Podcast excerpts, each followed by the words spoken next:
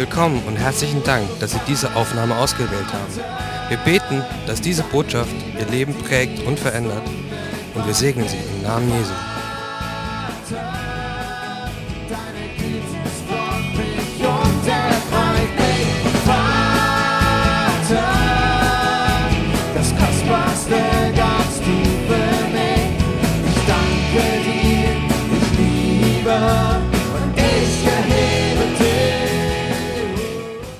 Guten Morgen auch nochmal von mir.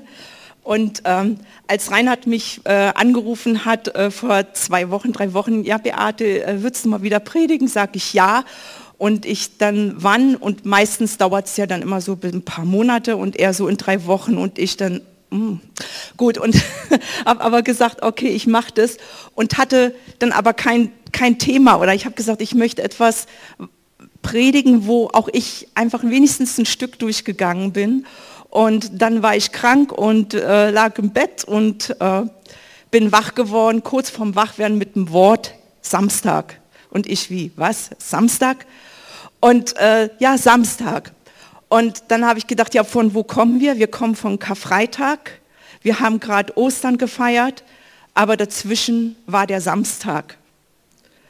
Und an diesem Samstag, diesem Kar-Samstag, ist scheinbar nichts passiert. Und über dieses scheinbar nichts passieren möchte ich reden. Wir kommen, wie gesagt, von Karfreitag. Das war eine Tragödie. Da war Kummer, da war Schmerz, da war Tod, da war Verrat, da war Dunkel. Die Jünger sind geflohen. Die Jünger haben im Garten Gethsemane am Donnerstag äh, auch noch geschlafen, als Jesus gesagt hat, könnt ihr nicht eine Stunde mit mir wachen. Petrus äh, hat laut verkündet, Herr, ich sterbe für dich und Jesus musste liebevoll sagen, du wirst mich dreimal verraten. Nebenbei gesagt, ich glaube, dass Petrus es in dem Moment, als er es gesagt hat, wirklich so gemeint hat. Ja, also da war er wirklich so, ich mach das. Ja, und Gott kennt aber unsere Herzen besser. Und dann war einfach alles vorbei. Und dann kam Ostern, die Auferstehung, Sieg, die Freiheit und die Herrlichkeit. Aber eben dazwischen war dieser, im Deutschen heißt es Kar-Samstag und dann habe ich geguckt, was Kar-Samstag bedeutet. Das bedeutet althochdeutsch Klage, Kummer, Trauer. Es war Sabbat, Jesus wurde vom Kreuz abgenommen am Karfreitag, weil ein hoher Feiertag war, der Rüsttag und es war Sabbat und er wurde ins Grab gelegen, gelegt und dazwischen war Ruhe. Da kam der Sabbat. Nach jüdischer Tradition sechs Tage arbeiten, am siebten Tag ruhen, das war der Sabbat. Es war verboten, bestimmte Dinge zu tun. Es war, also man konnte tausend Schritte gehen zur Synagoge, zum Gottesdienst, mehr auch nicht. Es war einfach, es gab bestimmte vorgeschriebene Rituale. Und so war wirklich an diesem Kar-Samstag, als die Jünger zusammen waren, einfach Chaos in ihrem Kopf. Die Jünger waren zerbrochen. Warum? Sie saßen zusammen und Petrus hat gedacht, ich habe wirklich den Meister verraten. Mist. Thomas, der genannt wird der Zweifler, hat gedacht, war das jetzt alles? Was war von dem Reich Gottes? Wo sind die ganzen Verheißungen? Wie? Wir hatten doch gedacht, er macht die Römer platt. Das Reich Gottes kommt und Israel wird wiederhergestellt. Es war bei den Jüngern, glaube ich, Verzweiflung da.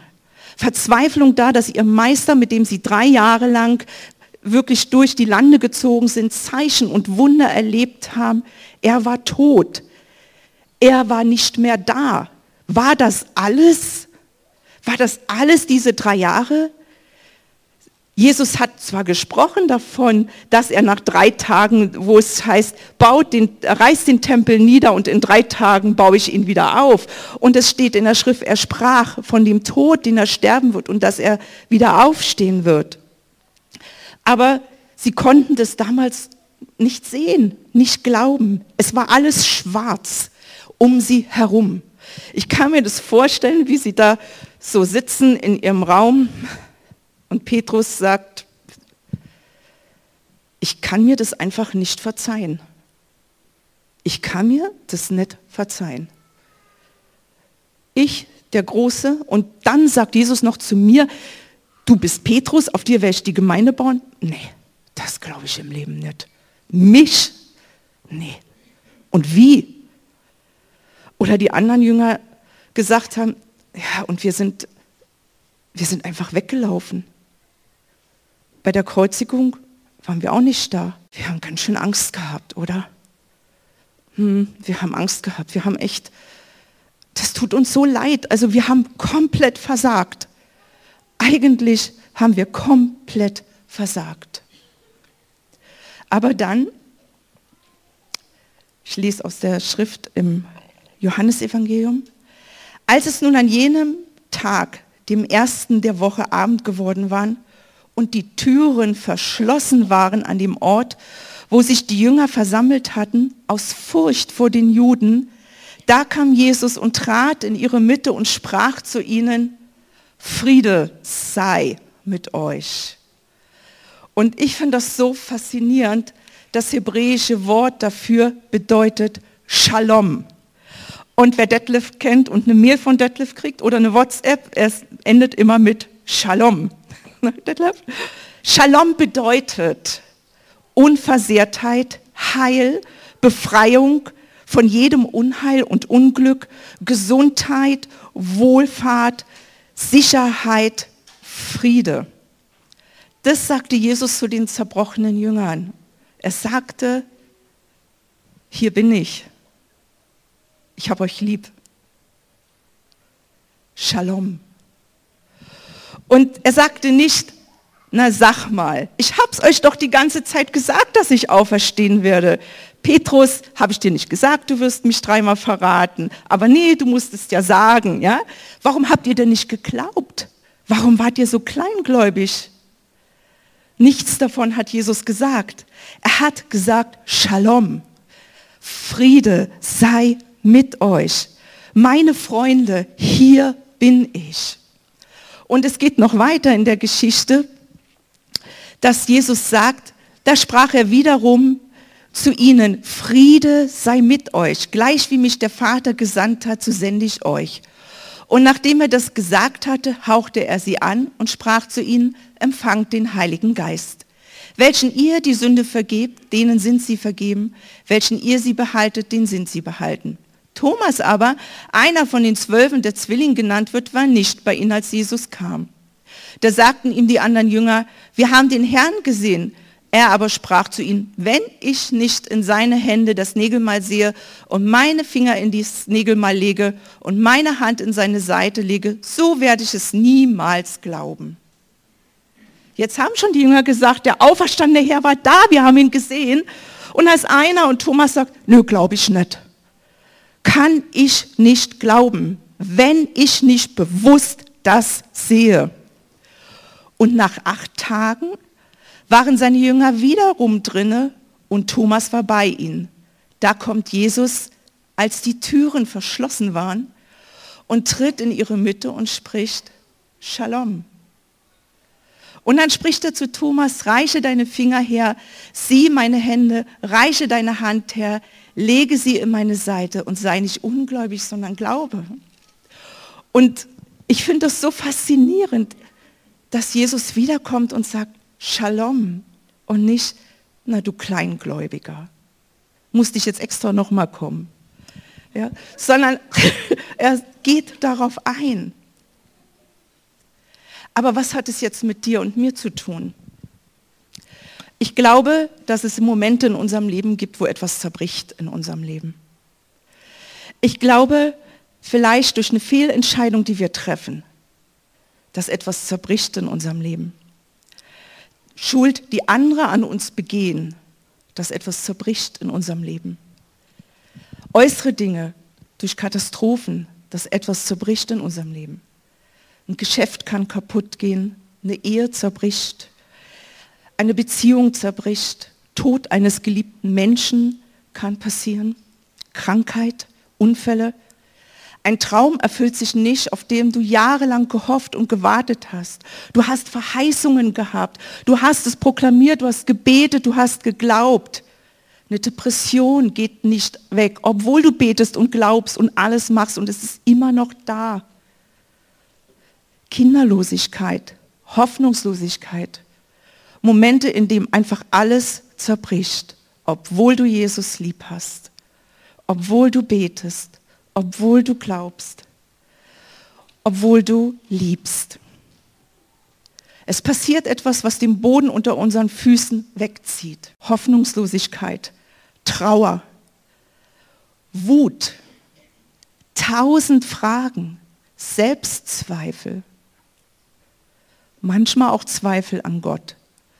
Hast du wirklich das zu mir gesagt? Stimmt das wirklich? was in der Bibel steht? Waren alle Gebete jetzt umsonst? Hast du mein Gebet überhaupt gehört? Und dann kann es passieren, dass wir unsere Türen verschließen. Dass Rückzug passiert. Wir lesen vielleicht die Bibel und es sagt uns nichts mehr. Wir haben das Gefühl, unsere Gebete bleiben an der Decke hängen, nur das Gefühl. Aber hier ist eine Verheißung. Jesus kommt durch unsere verschlossenen Türen mit seiner Auferstehungskraft hindurch und er spricht, Friede sei mit dir, Shalom. Er spricht nicht, hast nicht genug geglaubt, hast nicht genug gefastet, äh, hättest das oder das machen sollen. Er spricht, Friede sei mit dir, meine Tochter, mein Sohn, da wo du jetzt drin bist, da wo du durchgegangen bist, ich bin mit dir. Ich lege meine Hand auf dich, meine durchbohrten Hände.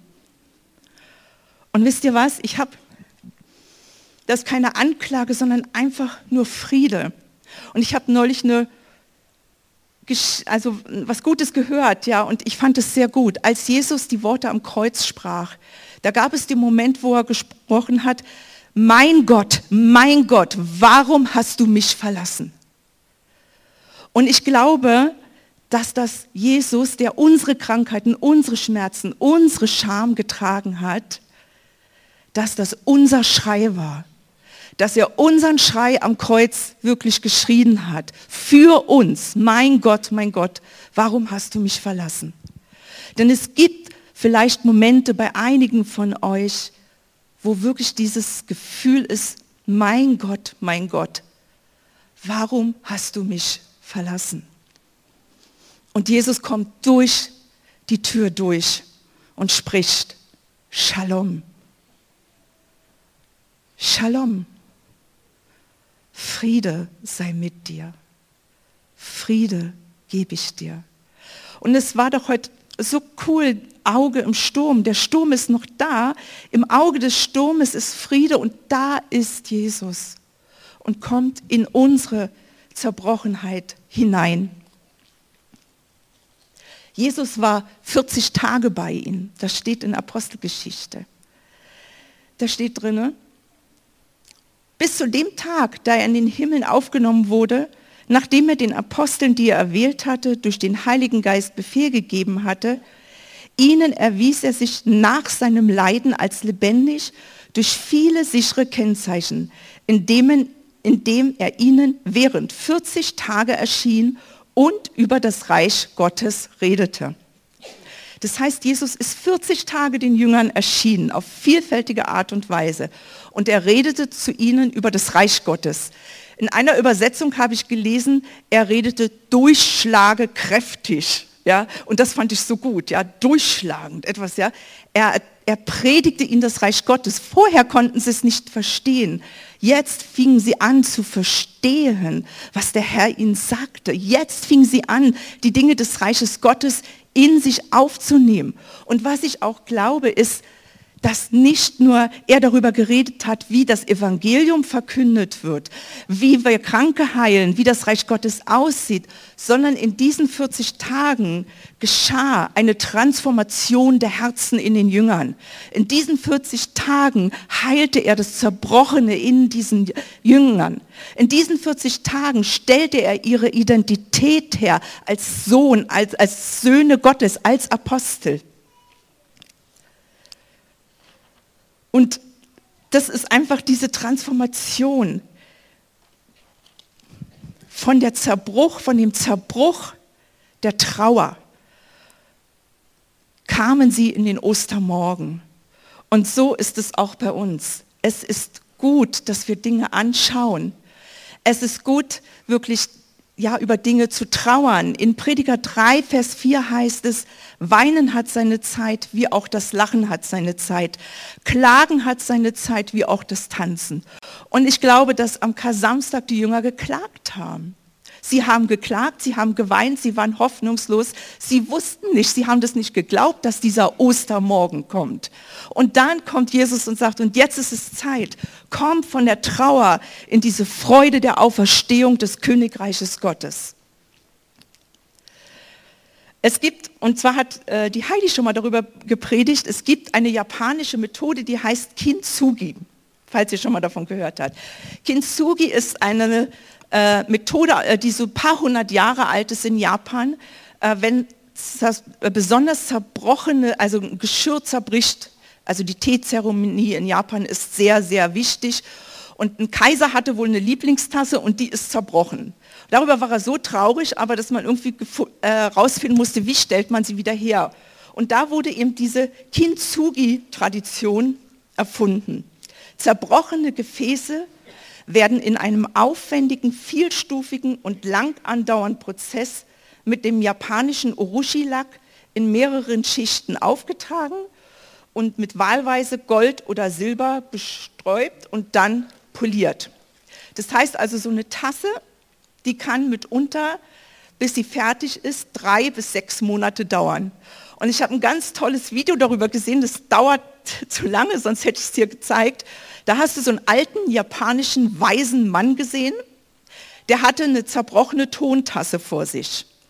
Dann hat er diese Scherben angeguckt und du hast gesehen, mit was für einer Liebe er diese zerbrochenen Scherben angeguckt hat. Ja? Es war einfach ein Tongefäß. Ich habe da jetzt nichts Besonderes gesehen. Er guckt sie an und setzt sie in einem lang dauernden Prozess liebevoll wieder zusammen.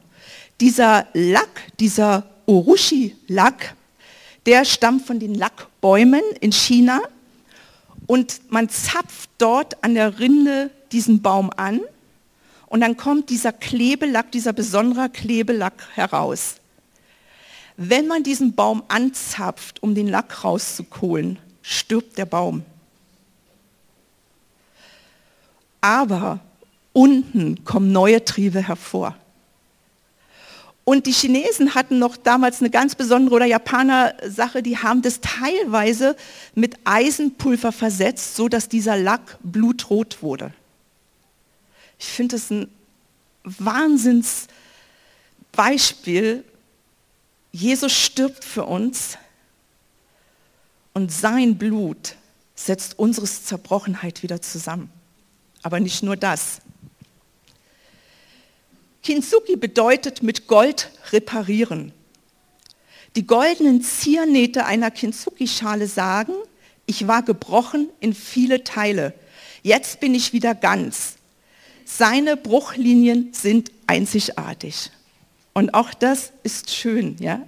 Jesus, und jetzt sieht man diesen Meister dort, wie er immer wieder die Schale nimmt und dann stellt er sie in den Schrank, macht den Schrank zu steht davor wie so ein Wachsoldat, dass dieser Prozess ja nicht von irgendjemand zerstört wird. Dann nimmt er sie wieder raus, fängt wieder an zu schleifen, zu polieren, stellt sie wieder in den Schrank, steht wieder davor und passt auf. Und dann siehst du das Gefäß, wie er zum Schluss Goldpulver drüber macht. So so, und jedes Mal nimmt er das Gefäß und fasst es so vorsichtig, liebevoll an und schaut es an und ist so erstaunt darüber, was daraus wird. Und dann ist die Schale fertig und dann gucke ich und denke, die sieht aber wirklich schöner aus wie vorher. Wow, ja. Und dann habe ich mal geguckt, was so eine Kintsugi-Schale kostet. Also die echten, ja, die sind schweineteuer. Richtig teure, zerbrochene, wiederhergestellte Gefäße. Und ich glaube, dass Jesus uns auch so sieht. In unserer Zerbrochenheit. Das Interessante ist, die Narben sieht man. Ich habe das mal gehört, wenn jemand sagt, naja, äh, wenn ich zu Jesus komme, er macht alles neu und man sieht das Alte nicht mehr. Ja, er macht alles neu. Aber unsere Narben, die sieht man. Aber sie sind vergoldet. Sie sind schön. Und wisst ihr was? Jesus, seine Narben sind auch nicht verschwunden. Jesus, seine Narben werden wir auch im Himmel noch sehen. Das war Christina, die mir das gesagt hat. Danke, Christina. ja. Jesus hat die Zerbrochenheit der Jünger heil gemacht. Man sieht noch ihre Narben. Und ich finde es so schön, ihr kennt alle die Geschichte, wie Petrus, äh, Jesus Petrus am See Genezareth, ja, wo er gesagt hat, ich gehe wieder fischen, ich mache jetzt, ich gehe jetzt fischen, ja? Also was soll ich gerade machen? Obwohl Jesus ihm schon als Auferstandener erschienen ist. Und dreimal sagt er zu ihm, ja, Petrus, liebst du mich? Und er sagt, ja, weide meine Lämmer. Ihr kennt es alle. Petrus, liebst du mich? Ja, Herr, ich liebe dich. Weide meine Schafe. Petrus, liebst du mich? Ja, Herr, du weißt doch, dass ich dich liebe. Weide meine Lämmer. Und mein Gedanke dabei war, dass Jesus jetzt nicht ihn, weil er dreimal verraten hatte, ihn dreimal die Frage gestellt hat, sondern ich glaube, dass Petrus dreimal hören musste, dass Jesus an ihm nicht zweifelt und nicht an seiner Berufung zweifelt. Dass er dreimal hören muss, du bist Petrus, der Fels, auf dem ich meine Gemeinde gebaut habe. Ja, der Verrat ist passiert, aber Shalom. Daraus hast du gelernt. Und wisst ihr was?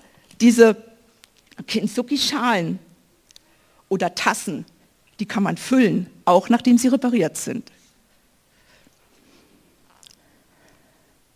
Und natürlich braucht es, wenn wir durch solche Prozesse gehen, in dem uns alles zerbricht oder scheinbar zerbricht, indem wir denken, die Verheißungen stimmen nicht oder indem wir das alles nicht mehr hören können. Und Jesus kommt und sagt, Friede sei mit dir, dass du Ja dazu sagst. Und dann diesen Prozess wirklich der Wiederherstellung mit Jesus gehen. Und zu diesem Prozess brauchst du Freunde, zu diesem Prozess brauchst du Gemeinschaft. Die Jünger waren versammelt, die waren nicht einzeln, allein irgendwo verstreut. In diesem Prozess brauchst du vielleicht Seelsorger oder auch, je nachdem, wie das ist, Therapie.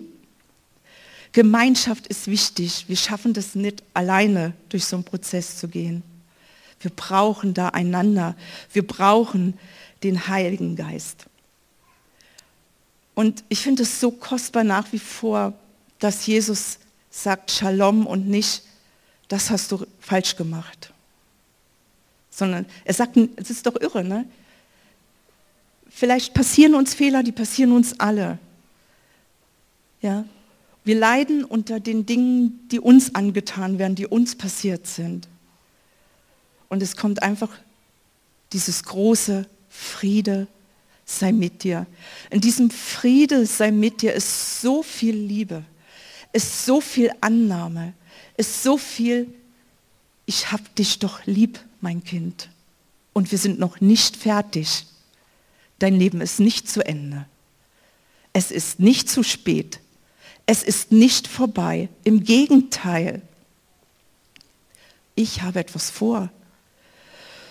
Und ich möchte weiterlesen und als sie mit ihnen zusammen waren, gebot er ihnen nicht von Jerusalem zu weichen, sondern die Verheißung des Vaters abzuwarten, die ihr, so sprach er, von mir vernommen habt. Denn Johannes hat mit Wasser getauft, ihr aber sollt mit Heiligen Geist getauft werden.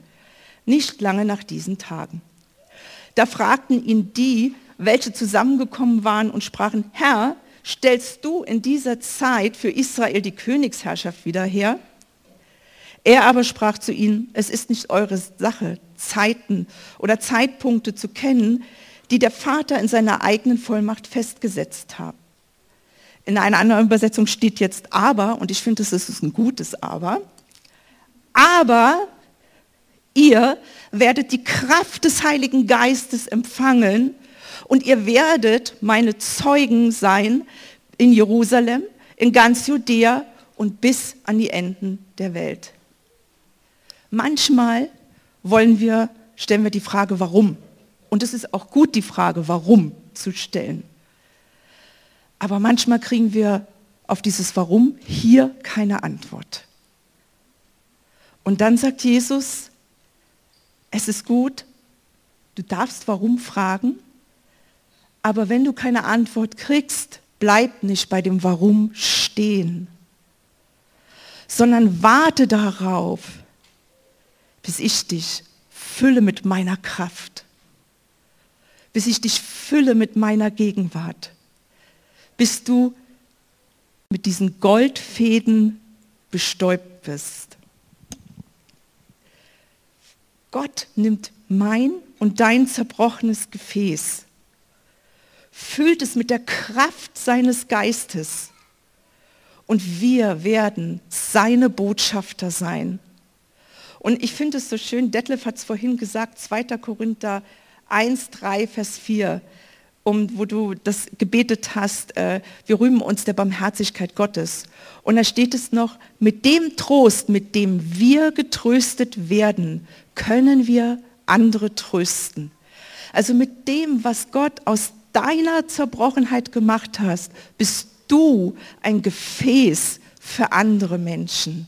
Bist du das Gefäß, bist du der Botschafter in deinem Umfeld, in deiner Nachbarschaft, in deiner Familie, in deinem Arbeitsleben, in deiner Stadt und darüber hinaus.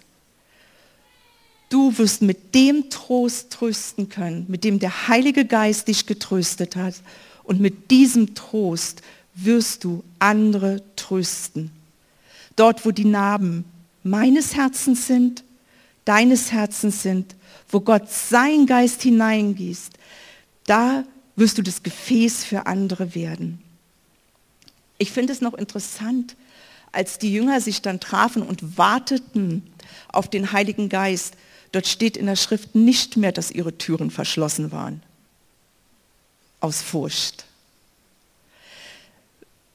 Das heißt wirklich, da ist eine Transformation passiert, da ist eine tiefe Heilung passiert, da ist der Geist Gottes in ihnen aufgestanden, dass sie sich nicht mehr versteckt haben, sondern dass durch sie die ganze Erde durch die Kraft des Heiligen Geistes revolutioniert wurde. Aber sie gingen durch diese Orientierungslosigkeit am Kasamstag. Sie gingen durch Zweifel hindurch. Sie gingen durch Hoffnungslosigkeit hindurch. Sie gingen durch Trauer hindurch. Aber Jesus kommt durch die Mauern hindurch und sagt Shalom, Friede sei mit euch ich habe euch lieb. Er sieht liebevoll unseren Zerbruch an und transformiert uns in einem Prozess, der bei jedem unterschiedlich aussieht. Aber in diesem Prozess, aus diesem Prozess gehen wir wirklich gestärkt hervor. Und ich rufe uns zu, du bist so eine kostbare Kinsuki-Schale. Du bist so ein kostbares Kinsuki-Gefäß was darauf wartet, gefüllt zu werden, damit andere daraus trinken können. Damit du und ich der Botschafter sind an Christi Stadt. Nach dem Samstag, der, den jeder vielleicht mal in unserem Leben schon erlebt hat, und scheinbar nichts passiert, und es so aussieht, als wenn gar nichts passiert, es kommt dieser Ostermorgen. Der kommt, ganz gewiss der ist da. Das feiern wir. Und das möchte ich euch uns wirklich zurufen, diese, zum Abschluss diese drei Punkte. Wie gesagt, es gibt Zerbruch in unserem Leben. Wir tragen Narben davon, aber Jesus kommt und heilt sie und er geht liebevoll in diesem Prozess mit uns um. Durch seine Wunden sind wir geheilt. Ja? Er füllt unsere Zerbrochenheit mit unserer Kraft, äh, mit seiner Kraft, mit der Kraft des Heiligen Geistes. Und wir, wir werden Zeugen sein, Botschafter bis an die Ende der Welt. Shalom, Friede sei mit euch.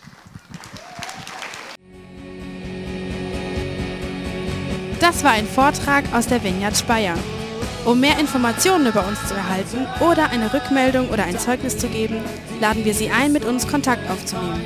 Zum Beispiel per Telefon in Deutschland 06 232 26996 oder per Mail über info at vineyard-speyer.org. Wir beten, dass diese Botschaft Sie weiterhin segnet und dass die Freude am Herrn Ihre Kraft ist. Und ich erhebe dich.